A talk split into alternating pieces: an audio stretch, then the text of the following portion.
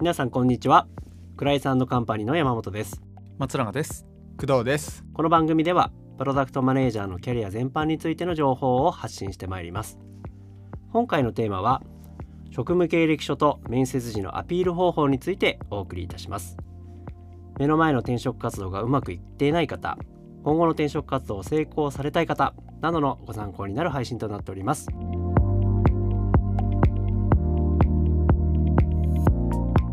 それではよろしくお願いいたします。よろしくお願いしまお願いすします。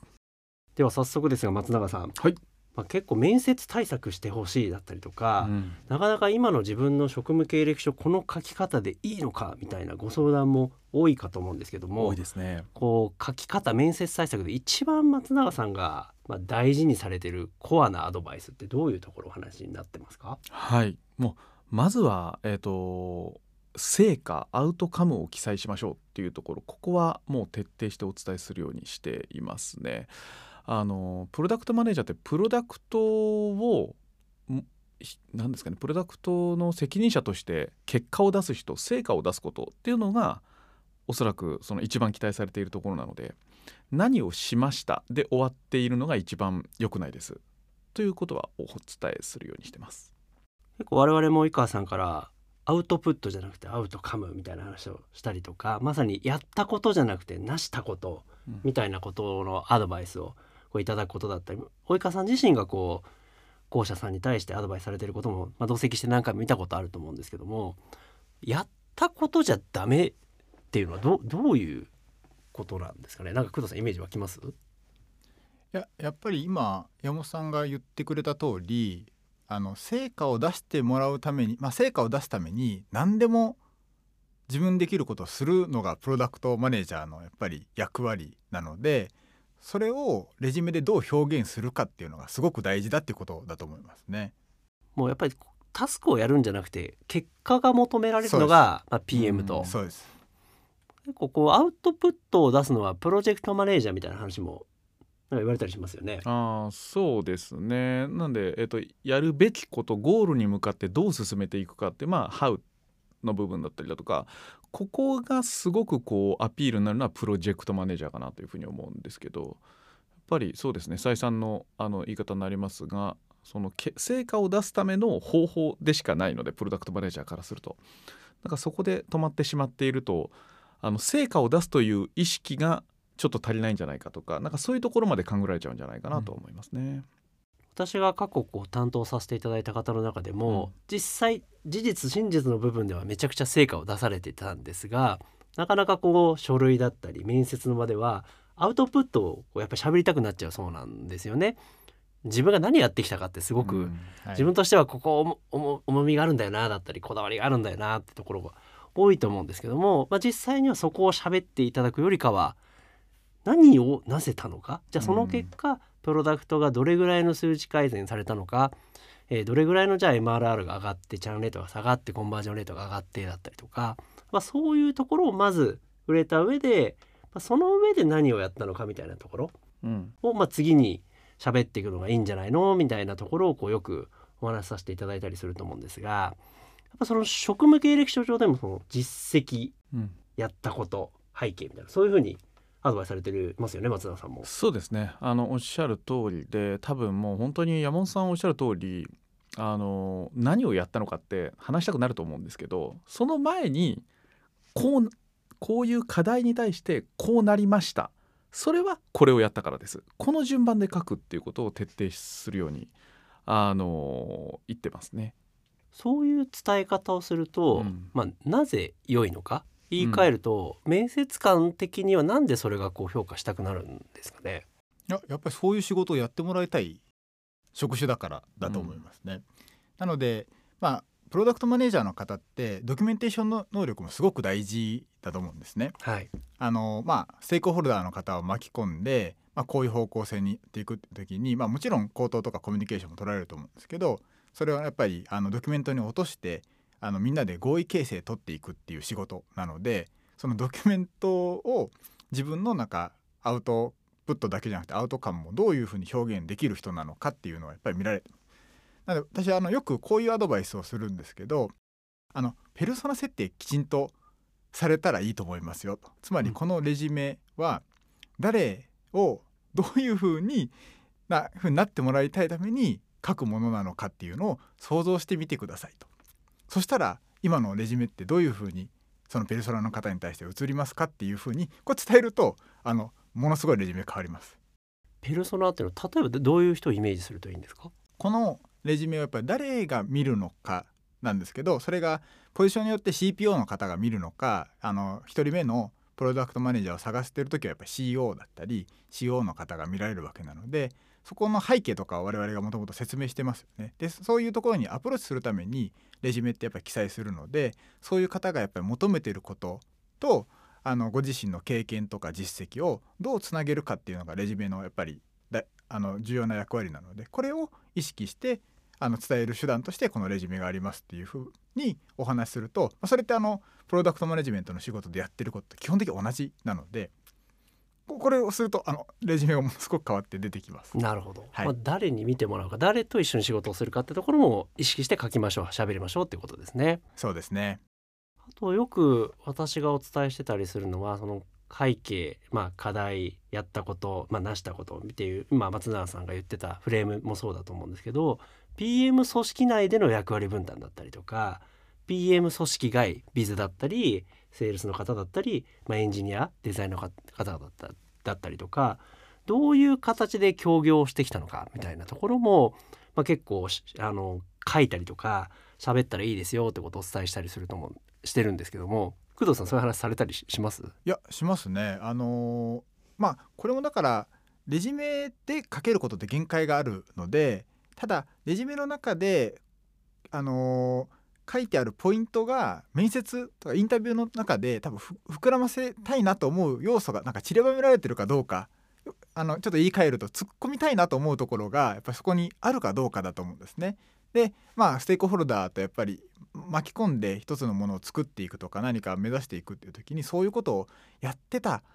感じの人だなっていうのがそのレジュメから伝わるってすごい大事だと思います。やっぱり PM って PM チーム PM 外のチームメンバーと一緒に協業していくことがあるとその再現性のイメージが湧くかって結構大事ですよね。おっしゃる通りですね。あとごめんなさいもう一つだけあのお話しするとするとやっぱりその成果を書くって何を成果とするのかって結構難しいところがあるんじゃないかなというふうに思っていて僕そういう方にお伝えしているのはその課題をまず設定しましょうっていう話をしています。なんかそのプロダクトが成長するために何が課題だったのかっていうところから例えば、うん、とそれが、えー、とコンバージョン率が低かったとかチャンレートが高かったのかとかなんかその辺がごめんなさい、えー、と例えばですけどその課題に対して成果はこうでしたっていう書き方をしていくなんで課題の設定をしていくってすごくプロダクトマネージャーにとってあの大事な動力だと思うのでそのスタートの書き方をすると成果が書きやすいかもしれないですねみたいな話はしますね。今の成果のところって私もよく質問いただくんですけどもこうアウトプットというかリリースはしました。MVP を出しました。ただまだ出したばかりでとか来月リリース予定なんでそんなに定量的な指標出てきてないんですよね。その場合どう書いたらアピールしたらいいんですかって相談されるんですけどもどうしたらいいですか松永さん。そうですね。さっき僕がまあ言ったようにその今とはいえその場面での課題は何かっていうところからその課題を解決するためにやったこととかその課題が解決したかどうかここは一つあるんじゃないかなと思いますけど山本さんどんなアドバイスされてるんです？そうですね。やっぱりプロジェクトマネージャーに見られちゃうっていうのは一番良くないかなとは思うのでこれやりましたこれやりましたその結果リリースこぎつけましたっていうだけだとちょっと松永さんのおっしゃる課題っていうところがまあ踏襲されてない感があったりとか、まあ要はハウのところをあの指示されたことをやってたようにも見えてしまうのでじゃあリリースにあたっては何が重要なのかだったりどういうところを意識して何をしたのかってその人なりの工夫だったりこだわりだったりとかまあ、リリースも立派な一つの成果だと私は思うのでその成果を出すためにご本人がどう考えたのかっていうところ考えっていうところもしっかりアピールしていきましょうっていうところはお伝えしたりしてますね。うん、なるほどまあ、ここまでのところはいわゆる職務経歴書のところも面接のところも両方共通して使えるというか、えーまあ、意味のある考え方だと思うんですけどもう少しまあ面接のところにフォーカスしていきたいなと思ってます。で実際のあの及川さんから我々もアドバイスいただいたりしてるんですが面接対策どういうことを意識してたりとか、まあ、準備しておくとさっきのね職務経歴書のところ共通のところ以外のところでお聞きしたいんですが工藤さんいかがですか？いやーやっぱりプロダクトマネージャーの方ならではっていう観点で言うと当然そのプロダクトマネジメントをしてもらうっていう想定でそのポジションで面接しているので